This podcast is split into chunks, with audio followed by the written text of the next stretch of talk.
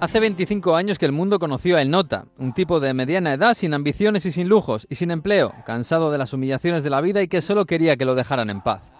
Y también quería jugar a los bolos con sus amigos una vez por semana y también un colocón de vez en cuando sin pretensiones, pero sobre todo quería que lo dejaran en paz.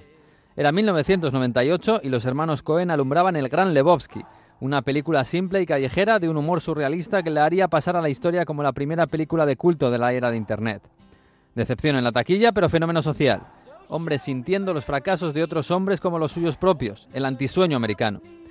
Dos años después del estreno, a 6.000 kilómetros de Los Ángeles, un grupo de futboleros italianos fundó el Club Lebowski.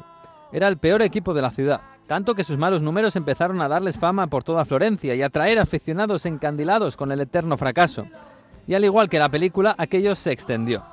En 2010, un grupo de cientos de aficionados de la Fiorentina, el histórico club de la ciudad, decidió abandonar sus colores viola por las camisetas negras del pequeño Lebowski.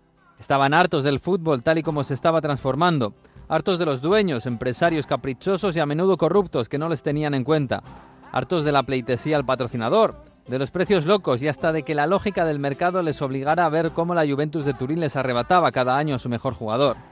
Hartos de la decepción del fracaso, se marcharon al club que se identificaba con él, el Lebowski. El club se refundó y se convirtió en el centro histórico Lebowski, el escudo se rediseñó con una cara con gafas de sol que recuerda a Jeff Bridges como el Nota.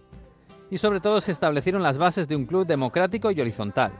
Se tomaron símbolos como el de Moana Pozzi, una estrella del porno italiano que da nombre a la grada de animación. Hoy es un club conocido por todo el país y con una identidad única. Más de mil personas se han hecho socias y todas tienen voto en las decisiones como fichar a un jugador o poner el precio de las entradas. Ellos mismos se encargan de cortar el césped y adecentar el estadio. Comen juntos los domingos antes de los partidos y a menudo los ganan.